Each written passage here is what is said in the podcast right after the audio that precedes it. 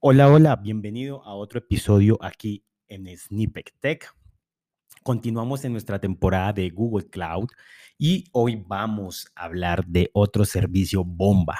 Y cuando digo bomba es porque otro servicio nuevo, otra primicia vamos a tener aquí en nuestro podcast de Snippet Tech. Y vamos a hablar de un servicio llamado Workflows. Workflows. Sí, es un servicio que está en beta, salió hace muy, muy poco y quiero llegar a la definición de este servicio contándote una historia. Siempre tenemos una historia, siempre tenemos un pasado. ¿Y cuál es el pasado de Workflows?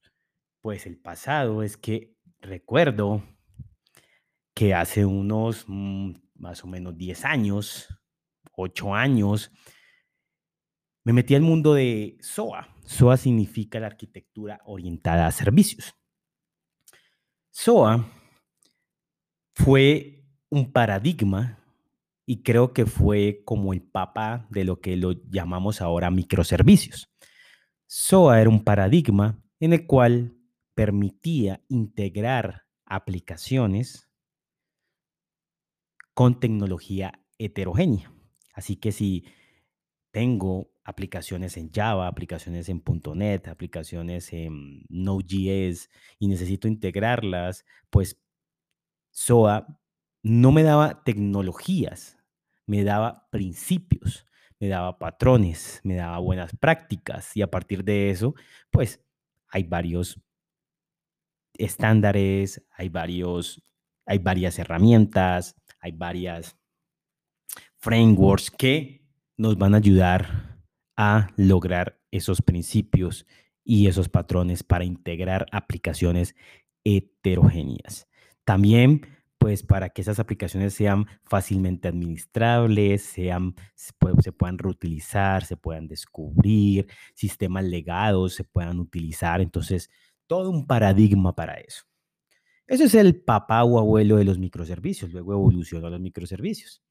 Pero desde ahí necesitábamos llamar servicios. Así que el frontend, ya sea una aplicación móvil, ya sea una aplicación web o cliente, que puede ser también otro sistema, llamaba a estos servicios. Y podría llamar uno a uno. Pero ¿qué pasa si necesitamos llamar varios para poder llevar a cabo un proceso? Pues el cliente o el frontend tiene que llamar uno a uno. ¿Y qué pasa si alguno de estos falla pues el cliente tiene toda la responsabilidad de hacer reintentos o de hacer un catch, atrapar esas excepciones y volver otras a correr el flujo. Y pues pienso que si tienes una aplicación móvil, una aplicación frontend, pues no deberían ejecutar esos procesos.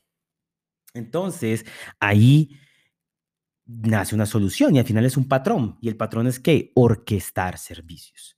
El orquestar servicios es componer servicios, así que lo que requiero es una forma de poder hacer ese proceso, o sea, el llamado a varios servicios, pero que no lo haga desde el frontend, sino que lo haga otro componente. Y así el frontend solo llama a este componente, este componente se llama de eso, ahí se encarga de eso y además, pues hace todo lo que acabamos de decir, de hacer reintentos si algo falla, de hacer un cache, de hacer un rollback y demás. Para esto, pues hay diferentes formas de hacerlo. Uno es que construyas un componente, lo, lo codees, o sea, lo hagas en algún lenguaje y llames los demás servicios y hagas toda esa lógica. Pero nace algo llamado el WS BPEL o el BPEL, que era un lenguaje de ejecución de procesos de negocio.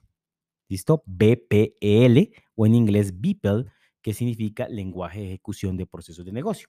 Y esto lo que permitía era de alguna forma estándar con XML poder componer los servicios y decir, ah, yo llamo este servicio y después con la respuesta llamo este otro y después puedo hacer flujos de condición y decir, ah, si la respuesta es A, váyase por aquí, si es B, váyase por otro camino y así sucesivamente hasta llamar paralelamente varios servicios y cuando terminen, pues espero y ya hago una respuesta. Todo ese tipo de cosas lo podía hacer con Vipel lógico que era XML y había motores que ejecutaban esto. Así que, ¿qué te facilita? No construir un componente a pie en algún lenguaje, sino que pues lo hagas em, lo, lo, hagas por medio de, este estándar y ya estas, estos motores de Vipel lo ejecutaban. Uf, una maravilla. Pues poco a poco nacieron microservicios, esto se fue olvidando, lógico, XML, hoy no, eso no, ¿sí? Vipel, no, eso ya, se, eso ya murió, SOA, no, eso ya no, microservicios, eh, lo nuevo y todo y microservicios. Pero ahora vuelve otra vez, entonces tenemos ahora mucho más servicios, más segregados, más divididos, Así que ahora necesitamos también a crear procesos y eso no debería crearlo el cliente. O sea, volvemos al mismo problema de hace 10, 8 años. Entonces, ¿qué empezaron a hacer? De nuevo los workflow. Y esto nunca, no es que sea algo nuevo, esto es uh, hace viejo, pero los servicios, en este caso Google Cloud, pues no tenía un workflow. Y entonces ya te expliqué qué hace el workflow. El workflow es una forma de poder orquestar y automatizar estos flujos, esos procesos de negocios en el cual llaman diferentes APIs que pues están expuestas como HTTP. Y algo interesante, pero interesante este workflow es que es serverless. Ya sabemos que es serverless, así que no tenemos que eh, encargarnos de que eso escale, de que sea alto, tenga alta disponibilidad y demás. Esa es la gran ventaja que nos brinda aquí Google Cloud. Pero el concepto es un concepto de años atrás. Entonces, Workflow llega a solucionar ese problema. Ah, necesitamos llamar un API ejemplo de Cloud Run, necesitamos llamar un API de eh, expuesta en Cloud Functions o otra API expuesta en una máquina virtual o en Kubernetes, así que o una API externa en otro en otra cloud o en otro en sistema on-premise. Así que necesitamos orquestar esos servicios, llamar uno, después otro, a partir de una respuesta irnos por un flujo u otro, ¿sí? Eh, poder hacer reintentos si alguno falló y esta lógica que explicaba antes, ya hacerlo en pues la plataforma de Google Cloud. Así que Workflow nos va a ayudar a orquestar estos servicios, es totalmente eh, poder automatizar estos procesos estos procesos que son complejos y no, y no darle la responsabilidad al frontend o tener que construir un componente desde cero, complejo para esto, ¿sí? Totalmente administrado por Google, no requiere infraestructura que tú gestiones y escala de forma muy rápida, ¿sí? Eh, y lo bueno es que es serverless, así que es un pago por uso, así como es los serverless. ¿Cómo es? ¿Cómo es? Por llamados también. Entonces, podemos hacer qué? Automatización de procesos. Ejemplos, tenemos un proceso de e-commerce en el cual se genera una, un e-commerce y este e-commerce de pronto mm, se, eh, se llama una API y esta API lo que hace, que está en Cloud es generar una, un PDF. Y este PDF después se puede enviar a un, a una Cloud Function que cifra este PDF y después otra Cloud Function que se carga de enviar un correo electrónico. Ejemplo, eso es la automatización de un flujo. O, ejemplo, necesitamos también otro flujo en el cual es una compra. Así que se hace, se llama a un servicio que es la solicitud como de, no, un envío, un, un envío, de un envío, así que esto va a estar en un workflow. Imagínate un workflow como una caja en el cual tiene todo este proceso, estos pasos para llamar cada uno de los servicios. Así que se llama, ejemplo, em, una API para poder que vaya al inventario de Firestore.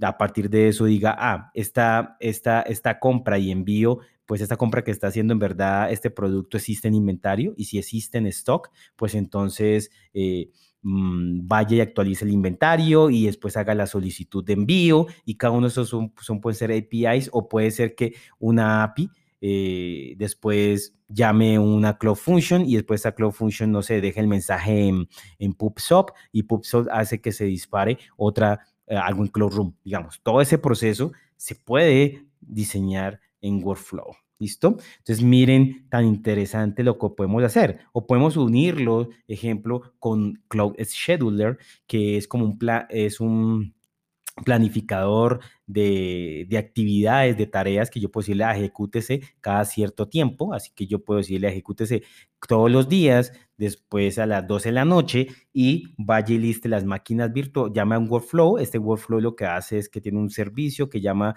a las máquinas virtuales y mira qué máquinas virtuales no se están usando, ejemplo, y las pare, y después a las 6 de la mañana vuelve otra vez se dispare y las prenda, yo qué sé, cosas así podemos hacer, o sea, no solo automatizar temas de negocio, sino que automatizar temas de infraestructura, ejemplo. Entonces, Workflow nos va a ayudar a eso. ¿Qué, qué características nos brinda? Pues em, algo interesante es una ejecución confiable de nuestros, nuestro workflow, manejo de errores, podemos pasar parámetros, o sea, la respuesta de un servicio, a partir de eso crear una entrada a otro servicio. Y esto lo podemos hacer, esta como este conversión la podemos hacer por medio de JSON. O sea que es muy fácil de hacerlo sin tener que desarrollar algo como tal. Em, podemos llamar APIs externas o internas de los servicios que, que, tenemos. Tiene una ejecución muy, muy rápida. No tiene cold starts, que es algo muy, muy importante, o sea, inicios desde frío.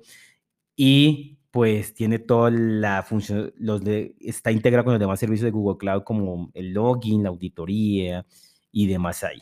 Podemos hacer decisiones lo que te contaba de pronto, si es A, váyase por otro flujo y si es B, así que podemos crear. Y claro, esto poco a poco va a ir evolucionando, así que va a, va tener mucho más servicios, pero ya tenemos un inicio a esto. El cobro, como te digo, es por llamados, pero también por pasos. O sea, los pasos que nosotros tengamos, tenemos una, una capa gratuita que son 5000 pasos. Y ya después, pues te empiezan a cobrar por cada paso y además por las llamadas.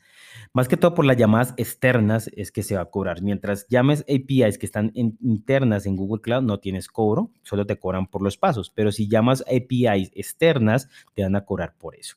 Así que los invito, los insto a que usen este servicio.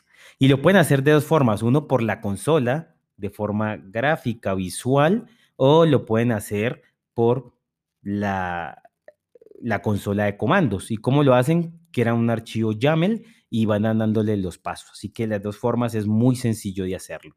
Así que los invito a que vayan la información, cree su primer workflow y recuerda compartir este episodio, darle like y nos vemos en otra oportunidad. Chao, chao.